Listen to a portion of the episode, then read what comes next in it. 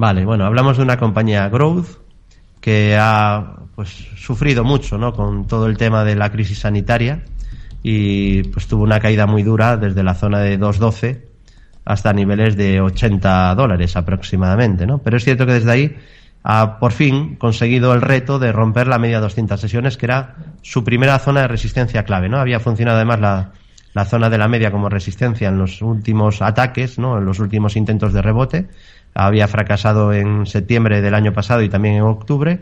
Por fin ha dejado atrás la zona de la media. La media se está girando al alza y pasa a ser un primer nivel de soporte a tener en cuenta. Eh, eh, la zona media pasa ahora por 104 dólares y luego es verdad que ahora el mínimo desde donde ha empezado la subida está un poquito lejos, ¿no? que es la zona de 81-91.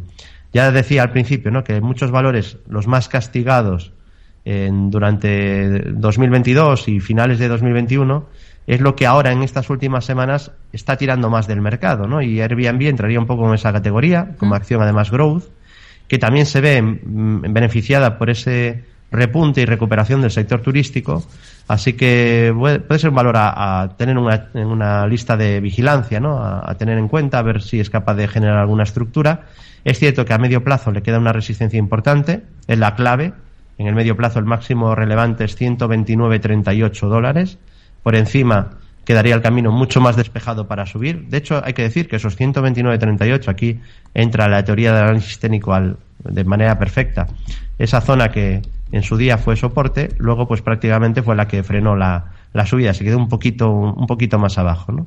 Entonces, bueno, pues además era un soporte horizontal que venía de, de tiempo atrás, ¿no? Y esa zona que fue soporte luego actuó de resistencia. Entonces sí que es importante ese nivel a medio plazo, pero a corto plazo el gráfico ha mejorado con ruptura de la media.